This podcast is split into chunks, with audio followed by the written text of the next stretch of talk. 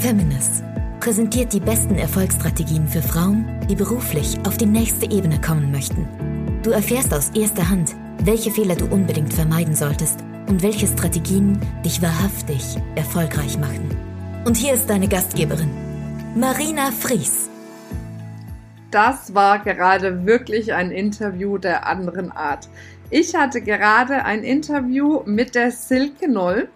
Und zwar ist die Silke Noll vor einigen Jahren nach Neuseeland ausgewandert und hat dort jetzt ein wirklich erfolgreiches Business aufgezogen.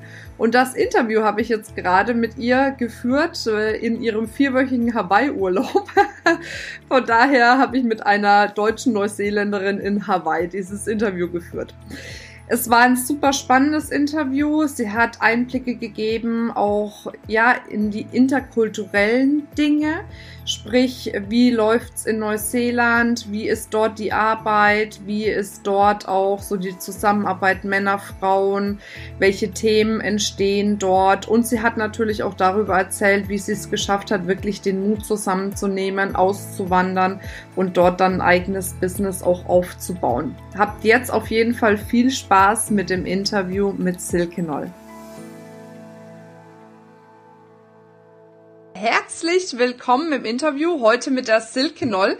Ich habe das Vergnügen, die Silke, die nach Neuseeland ausgewandert ist, ganz, ganz mutig, heute zu interviewen, währenddessen sie vier Wochen auf Hawaii Urlaub macht, was ich schon in Kombination ehrlich gesagt ziemlich lässig finde.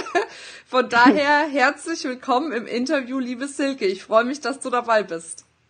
Hallo, ich freue mich auch.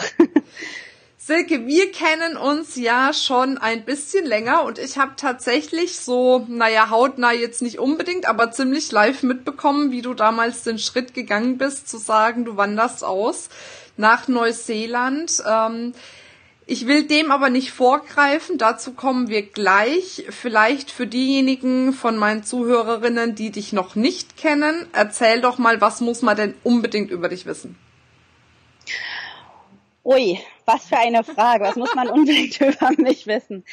Ähm, ich denke, ich bin ähm, ein ziemlicher Freigeist, was eben auch die Auswanderung zeigt. Es gibt zwar viele, die, die auswandern. Ich muss sagen, die Auswanderung hat für mich ähm, erst so auch wirklich nochmal so einen Kick gegeben äh, beruflich, weil ich mich dort im Grunde komplett neu erfunden habe und ähm, nebenbei auch zwei Bücher geschrieben habe, interkulturelle Bücher über Neuseeland, weil ich auch interkulturelle Trainerin bin. Und ähm, Neuseeland hat mir eben auch die Möglichkeit gegeben, dort nochmal im Grunde komplett neu anzufangen ähm, und einen neuen Beruf mehr oder weniger zu erlernen. Ja. Was hast du vorher gemacht? Kannst du da nochmal, also wie hat so deine berufliche Reise begonnen? Wo kommst du so her? Umreißt das doch mal weil es ja, ja auch immer recht spannend ist. Also ja, bei mir ist es absolut kein roter Faden im Lebenslauf. Also ich bin nach der Uni, äh, wo ich Wirtschaft BWL studiert habe, bin ich in, ins Investmentbanking gegangen, also in die Haifischwelt.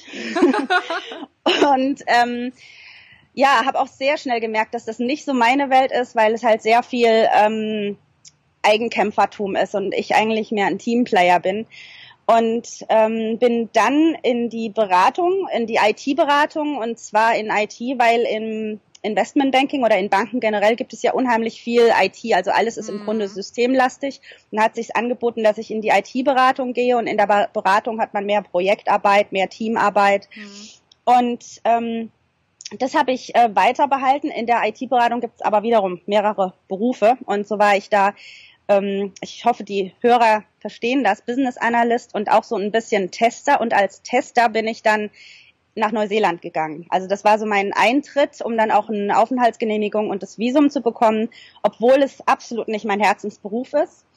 Ähm, also da testet man im Grunde zum Beispiel Webpages und guckt, ob die Klicks mhm. funktionieren und sowas alles. Und ähm, habe dann in Neuseeland als Tester die Möglichkeit bekommen, in eine neue Projektmanagement-Methode ein zu schnuppern, die heißt Agile und bin daraus heraus ähm, in einen Beruf, der heißt Scrum Master oder Agile Coach. Da geht es aber im Grunde um um Menschenführung. Ne? Da okay, kommt auch wieder. Das verstehe unser, ich dieses Wort. genau. Entschuldigt mein Chinesisch. Nee, nee, kein also, Problem. Du übersetzt es ja dann. Ist ja spannend, was man, wie man äh, Menschenführung so betiteln kann. genau, und mit, mit IT würde niemand Menschenführung irgendwo in Verbindung mhm. setzen. Deswegen ist es auch gar nicht so einfach, das zu beschreiben. Ähm, und da kommt mir halt auch NLP zum Beispiel zugute, ne? Coaching-Tools und auch mein interkultureller Trainer kommt mir da zugute, mhm. wo, weil da trainiert man eben Menschen auf verschiedenen Kulturen und zu verstehen, dass Menschen, die woanders herkommen, ganz, andere Sichtweise haben.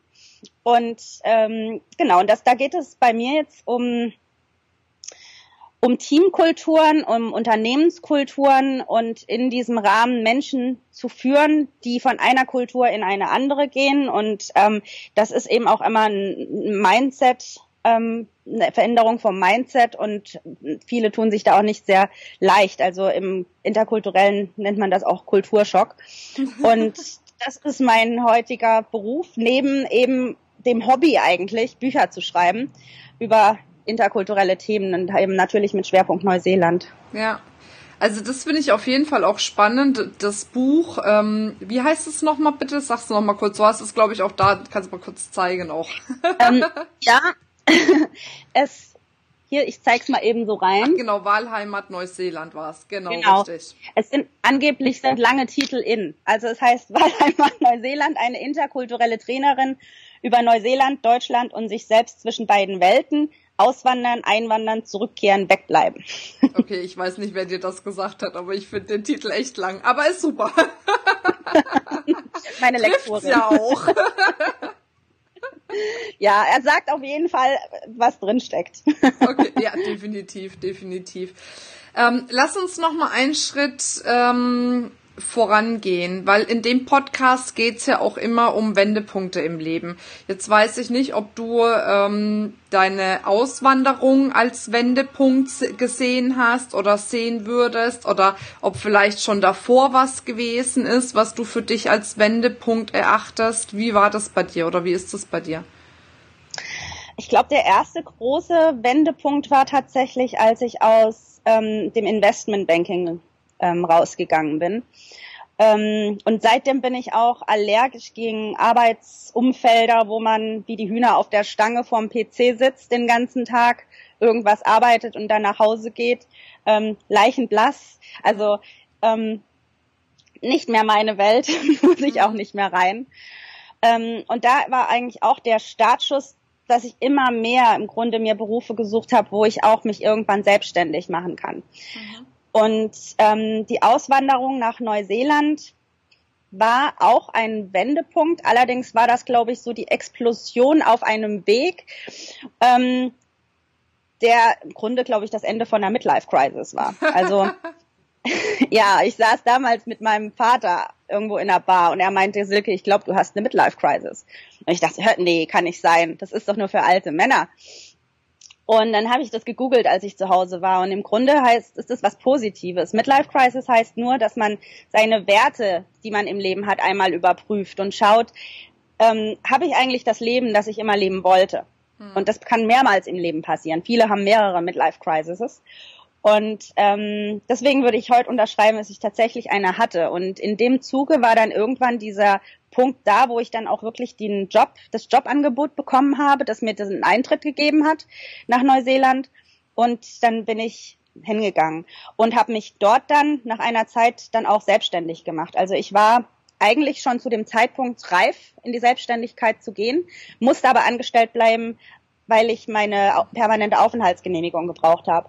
Und äh, danach, als ich die Aufenthaltsgenehmigung hatte, also nach zwei Jahren, bin ich dann auch in die Selbstständigkeit und bin heute also als Coach und Trainer, ähm, inter, also Agile Coach wohlgemerkt, nicht, nicht persönlicher Coach, äh, selbstständig und arbeite äh, bei Unternehmen ähm, auf selbstständiger Basis. Und ähm, also ich denke, das waren die zwei großen ähm, Wendepunkte, wobei ich auch finde, das Leben ist immer so ein, ist immer im Flow. Also ich, ich mache auch nicht, nicht gern Pläne auf lange Zeit, weil da kommt das Leben und haut dir von links eins rein und ähm, da musst du halt irgendwie flexibel reagieren oder darfst eigentlich flexibel reagieren. Ich finde meist, das, das sind eigentlich immer ganz gute Punkte, um sich dann wieder selbst zu überdenken. Mhm.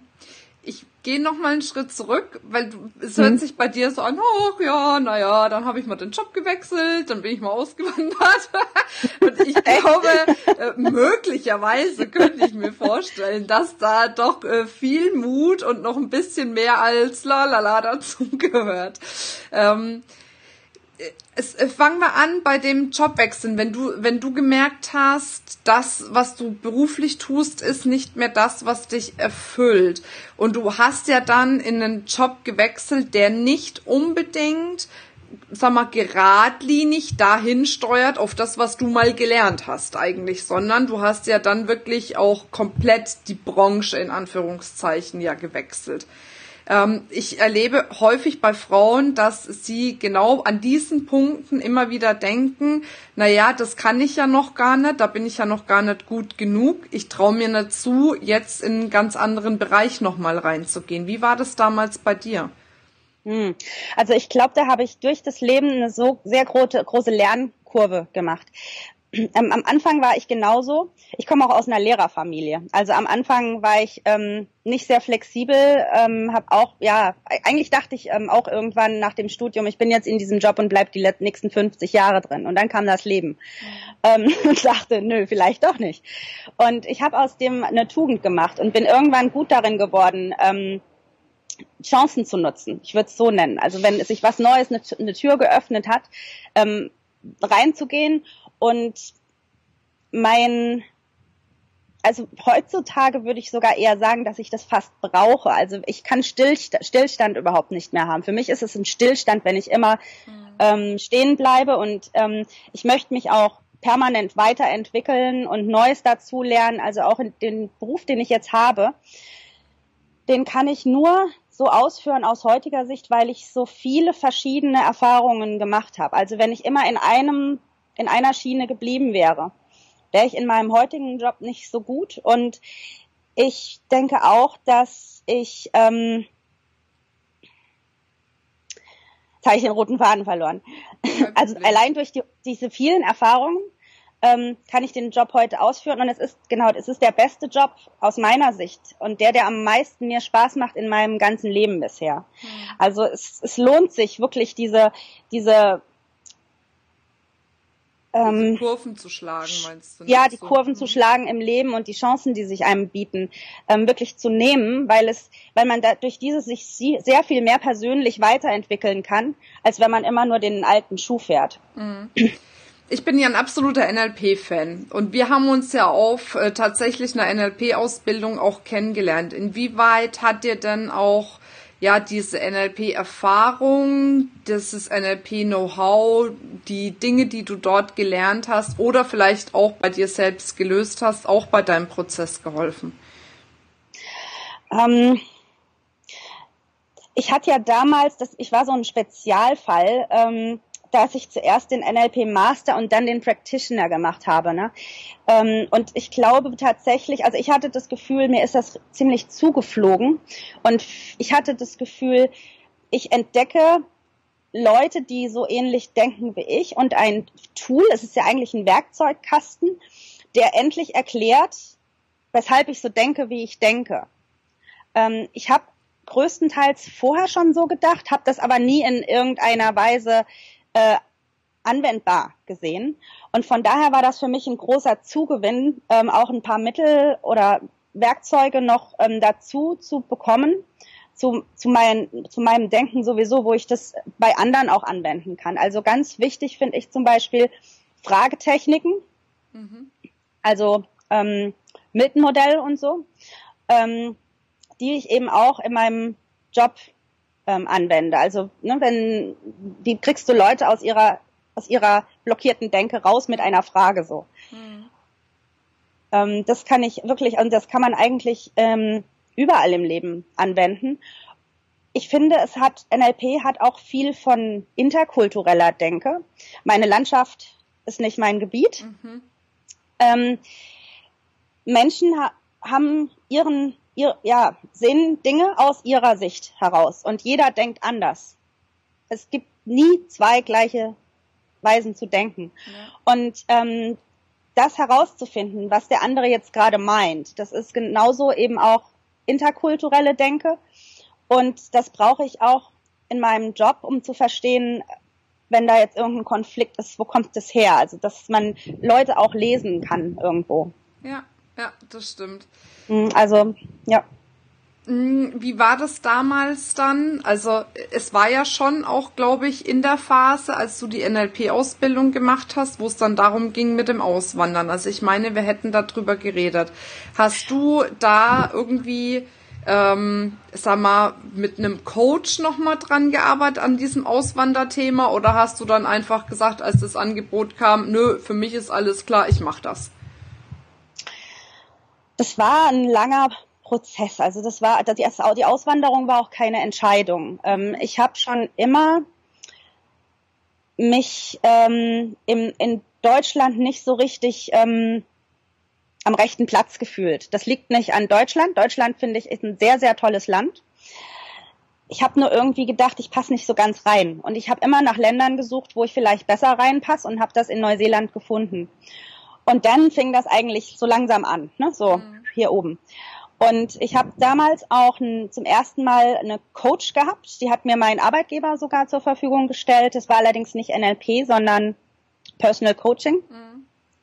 Ähm, und die hat wahrscheinlich nachträglich bei mir ein paar Sachen getriggert. Ich kann mich noch erinnern, sie hat eine Übung gemacht, wo wir ohne abzusetzen irgendwie einen Text schreiben sollten, einfach so. Mhm. Und sie schaute danach drauf und da stand bei mir, ich habe doch Flügel und ich kann doch noch fliegen. Und dann meinte sie, oh Silke, du bist noch nicht fertig. Okay. ja, und ähm, danach bin ich auf NLP durch Zufall gekommen. Und während ich, das war genau die Phase des, des, der Midlife Crisis. Mhm. Das hat mich im Grunde dadurch ähm, begleitet. Und ich denke schon auch, also in NLP, es, es läuft ja alles unterbewusst ab. Und ich denke schon, dass es ähm, mich dadurch begleitet hat und bei mir unterbewusst einige Sachen geordnet hat. Und was ich auf jeden Fall bemerkt habe, ist, dass ich beim letzten Mal Reisen nach Neuseeland und nach Jobsuchen, wo es für mich zu dem Zeitpunkt schon relativ klar war, das ist das Land und das willst du machen. Ähm, da gab es also keinen Zweifel ähm, in dem Sinne mehr. Ähm, da hat NLP ähm, meine ich, bewirkt, dass ich da anders an die Sache diesmal rangegangen bin und dann tatsächlich einen Job bekommen habe. Hm. Ich habe manche Dinge anders gemacht. man kann das ja immer nicht so greifen. Hm. Also es verändert sich unterbewusst etwas und dann auf einmal tust du Sachen anders als vorher. Hm. So. Ja. ja, ja, das stimmt. Jetzt bist du ja schon eine Zeit in Neuseeland. Wo siehst du die größten Unterschiede von der Mentalität her zu Deutschland? Gibt's Unterschiede wahrscheinlich schon, ne? sehr, sehr große, ja. Das ist auch das Trügerische, wenn Leute nach Neuseeland auswandern und denken, das ist ja so ähnlich wie in Deutschland, das ist auch so ähnlich westlich. Und genau dann passiert es eben, ähm, dass man so ein bisschen in die, in die Fettnäpfchen tritt. Ne? Mhm. Also ein ganz großer Unterschied ist, dass die einfach sehr viel flexibler im Leben auch mit ähm, Änderungen des Lebens umgehen, was ich vorhin beschrieben habe. Ne? Also mir, mir hat es auch geholfen, da nochmal im Grunde in meiner, in der Entwicklung, die ich sowieso durchgemacht habe, seit ähm, Studium flexibler zu werden und auf das Leben anders zu reagieren, als es alles als Weltuntergang zu sehen, wenn, wenn es mir von der Seite irgendwie einen Stein mhm. reinwirft. Ja. Ähm, und da sind die Neuseeländer wirklich äh, sehr viel flexibler und die haben so die Einstellung, äh, ja, ich kann es ja eh nicht ändern, ich muss jetzt damit irgendwo umgehen. Ne? Das heißt nicht, dass sie nicht irgendwo auch leiden oder so, aber es ist ein eine ganz andere Denke. Oder ähm, im Beruf auch ähm, habe ich das Gefühl, heißt es, ja, mach halt einfach mal. Ne? Wenn du eine neue Idee hast, jo, mach. Und dann, wenn es nicht klappt, macht das auch nichts, dann, dann probierst du halt wieder was Neues. Während ich in Deutschland oft das Gefühl hatte, dass, also ist dieses Risikobewusstsein. Hm, ich weiß nicht, oh, das kann doch sowieso nicht funktionieren. Also da ist schon ein ganz großer Mental Mentalitätsunterschied. Ähm, und ich glaube auch einer der größten wirklich und der mir auch wirklich sehr gut dort gefällt, dass man dort wirklich Chancen hm. wahrnehmen kann. Ähm, ich überlege gerade, welche großen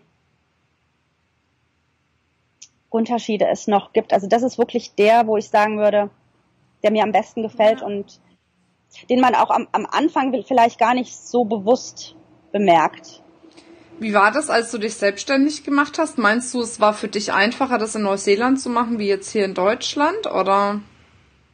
Ich bin ja eigentlich äh, weltweit äh, Freiberufler und als ich damals ähm, gekündigt habe in Neuseeland, bin ich erstmal nach Deutschland mhm. und habe dann in dieser Phase, das waren sechs Monate im Grunde, ähm, wo ich, da bin ich am Anfang einen Monat gereist und am Ende und der Mitte war ich in Deutschland und habe da mein das Buch geschrieben in der Zeit, also den Hauptteil des Buchs und habe in Deutschland eigentlich meinen ersten freiberuflichen Job gemacht. Das war nochmal Testing mhm. und dann, als ich zurückgekommen bin nach Neuseeland, bekam ich dann den Job, den ich wollte als Scrum Master und seitdem bin ich ähm, ähm, Agile Coach und Scrum Master zwischen beiden Ländern. Also ich war dann letztes Jahr auch wieder in Deutschland bei einer großen Bank und habe dort ein paar Monate als Agile Coach gearbeitet und dieses Jahr wieder beim kleinen Logistikanbieter und habe für den dort unternehmensweit ähm, gearbeitet, also Management-Ebene und Teamebene. Und zwischendrin, das heißt eigentlich ist Deutschland zwischendrin, hauptsächlich dann in Neuseeland. Okay. Genau. ja, aber ist doch super. So kannst du kommst du dann auch immer mal gut nach Hause wieder, ne? Zu deiner Familie. Ja, genau. Ja, das ist schon praktisch, wenn man da währenddessen auch arbeiten kann. Und ich muss sagen, ich genieße es auch sehr, diese beiden, den, denselben Beruf in beiden Ländern auszuführen. Und da kommt mir nämlich noch ein Unterschied. Ähm, die Deutschen mögen unheimlich gerne die Details. Die wissen mhm. alles wirklich bis aufs kleinste Detail inklusive also alle Werkzeuge, wer das alles äh, erfunden hat, auch wenn es zum Teil ähm, eigentlich nur einen anderen Namen hat und das gleiche Ding ist. Aber da sind sie unheimlich gut. Die Neuseeländer sind besser in der Anwendung ähm, dieser Tools tatsächlich. Also wie wende ich das wirklich ähm, in der Führung an, in der Teamführung an, bei den Menschen.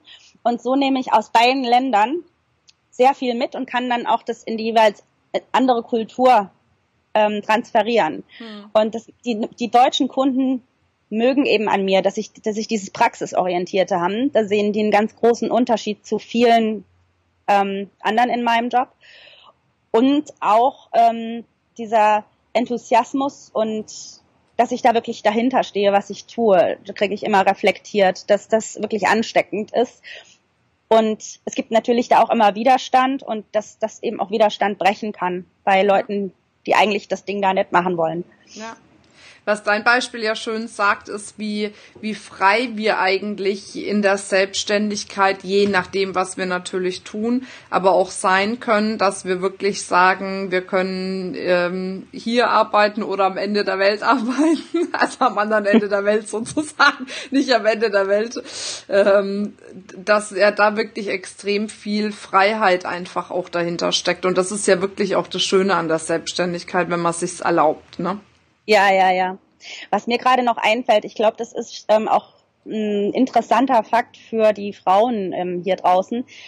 Ähm, in Deutschland habe ich oft das Feedback, ich gehe meistens durch ähm, Personalberater, die mir die Jobs dann suchen. Ähm, und da bekomme ich oft das Feedback, ach, endlich mal eine Frau in diesem Beruf. Mhm. Und in Neuseeland gibt's ganz viele von mir, von meiner Sorte. Ach was, okay. Ja. Ist da tendenziell ähm, die, die Seminar- und Weiterbildungsbranche mehr Frauen behaftet oder nur in deinem Bereich? Ich finde, die ähm, Weiterbildungsmöglichkeiten sind in Deutschland eigentlich mehr. Also ich mache auch meistens meine Seminare, wenn die jetzt nicht genau auf meinen Job zugebunden sind, die mache ich in Europa. Mhm. Also entweder London oder Deutschland. Und dort gibt's echt mehr. Ähm, in Neuseeland ist das einfach, da gibt's diese Unterschiede nicht. Dort finde ich aber auch, dass generell das, das Verhältnis Männer-Frauen viel mehr ausgeglichen ist, auch, aus, auch in der Partnerschaft. Mhm. Also da machen beide alles, die Rollenverteilung. Es gibt so ein bisschen eine, aber nicht so wirklich. Dort gab es auch nie so diese Emanzipationsbewegung wie bei uns in Deutschland. Also wenn man dort ähm, von Emanzipation redet, dann bekommt man, ach ja, das Ding, was ihr da drüben habt oder hattet. Ist hm? witzig, hm? gell? Ja, ja. ja. Woher kommt Und, das denn bei uns so? Weiß ich auch nicht genau, warum das woanders nicht so ist. ich weiß nicht, wir waren historisch auch ein ähm, hierarchischeres Land mal noch vor dem Weltkrieg und mittlerweile haben wir durch die Amis eine relativ flache Struktur, ne, die das vielleicht auch erst ermöglicht hat. Ähm, Neuseeland hat ähm, etwas, das heißt Egalitarismus, ähm, was zum einen durch die englischen Einwanderer, die ersten Einwanderer gekommen ist und zum Teil auch durch die Maori erklären kann, erklärt werden kann, dass die eine extreme Gleichmachung von allem haben. Das ist schon fast ein bisschen ähm, manisch. Mhm. Also das ist das andere Extrem. Mhm. Das heißt, wir haben, das sind zwei Länder, die sehr gleich sind, allerdings dort schon länger. Und deswegen 1893 war das, glaube ich, dass dort äh, Neuseeland als erstes Land ähm, Frauen Stimmrecht gewährt hat. Frauen sind auch regelmäßig Abgeordnete ähm, im Parlament. Mhm. Und unsere aktuelle Premierministerin, die Jacinda Ardern, Ardern, die macht ja auch ähm, jetzt gerade weltweit wirklich äh, viele News und viele Schlagzeilen, weil sie während ihrer Amtszeit jetzt gerade ein Kind bekommen hat. Und ja, ich habe mir vor zwei Jahren während meinem Aufenthalt in Deutschland mal überlegt, was ist denn der Unterschied? Weil ich sehe schon auch, dass es ähm, diese Gleichberechtigung in der Partnerschaft und ähm, die ja, Gleichberechtigung von Frauen ja extrem sich verbessert hat über die mhm. jetzt, letzten Jahrzehnte und ähm, auch es immer gleicher wird. Und ich habe mir überlegt, wo ist denn da jetzt noch der Unterschied? Und äh, wir war, ich war da in so einer in so einer Mitfahrgelegenheit mit dabei. Und dann fing ein Mann auf einmal an zu reden, ja, dass er das ja selbstverständlich auch macht und das wäre ja selbstverständlich. Und dann fiel mir ein, dass in Neuseeland überhaupt gar nicht dieses Gespräch aufkommen würde. Mhm. Ja. Ja, ja. Ich weißt du, wie ich schon, meine? Dass das kommt. Ja, ist so. Weil, glaube ich, viel bei uns hochgekocht wird dadurch, dass wir es immer wieder zum Thema machen und immer wieder und immer wieder, anstatt es mal ruhen zu lassen und wirklich in diese Selbstverständlichkeit reinzugehen. Ja. Ja, hast du definitiv recht. Also ich sehe das auch so. Natürlich gibt's mit Sicherheit noch Firmen, wo es eine gläserne Decke gibt in Deutschland und es gibt mit Sicherheit noch Männer äh, in Deutschland, die vielleicht da nicht so auf partnerschaftlich sind äh, und so weiter, Branchen auch, aber ich glaube, es wird immer weniger und ich glaube auch, dass umso weniger Aufmerksamkeit wir diesen Dingen geben, umso, umso weniger kann sich's auch noch manifestieren ne, in unserem Leben. Von daher ähm, ist da mit Sicherheit Neuseeland äh, ein gutes Beispiel, dass es einfach selbstverständlich ist, dass man da eine, eine Chancengleichheit hat, dass da gar nicht mehr drüber gesprochen werden muss. Ich habe letztens auch wieder irgendwas im Radio gehört, ich kann mich jetzt gar nicht entsinnen, wo die irgendwie, da haben die auch was gesagt, wo ich dachte, also als Highlight, wo ich dachte, ernsthaft, muss man das jetzt noch im Radio bringen? Also, also du hast völlig recht. Ich glaube, genau daran liegt es. Und von daher ist das natürlich ein schönes Vorbild. Und vielleicht kannst du ja auch mal darüber ein Buch schreiben. Das steht, steht alles in meinem Buch drin. Steht es da drin? Ja, super. Wo ja, kriegt ja. man das denn? Das Buch? Ja. Das kriegst du überall. Also das kriegst du auf Amazon, auf allen anderen Online-Kanälen, in Buchläden, ähm, direkt über den Verlag, das war Books on Demand, bekommt mhm. man es auch. Ähm, genau, also ich habe auch eine Webseite www.wahlheimat-neuseeland.de. Da kann man auch mal reinlesen und gucken, ob einem das gefällt. Also das interkulturelle Inhaltsverzeichnis ist recht ähm, witzig geschrieben und das ganze Buch ist auch wirklich was zum, ist eine Urlaubslektüre. Ich ja. wollte, ich bin selbst sehr, sehr, sehr, sehr schlechter Leser. Wenn es mich nicht gleich packt, dann ist das Ende. Und ich wollte ein Buch schreiben, das ich selbst eben gerne lesen würde.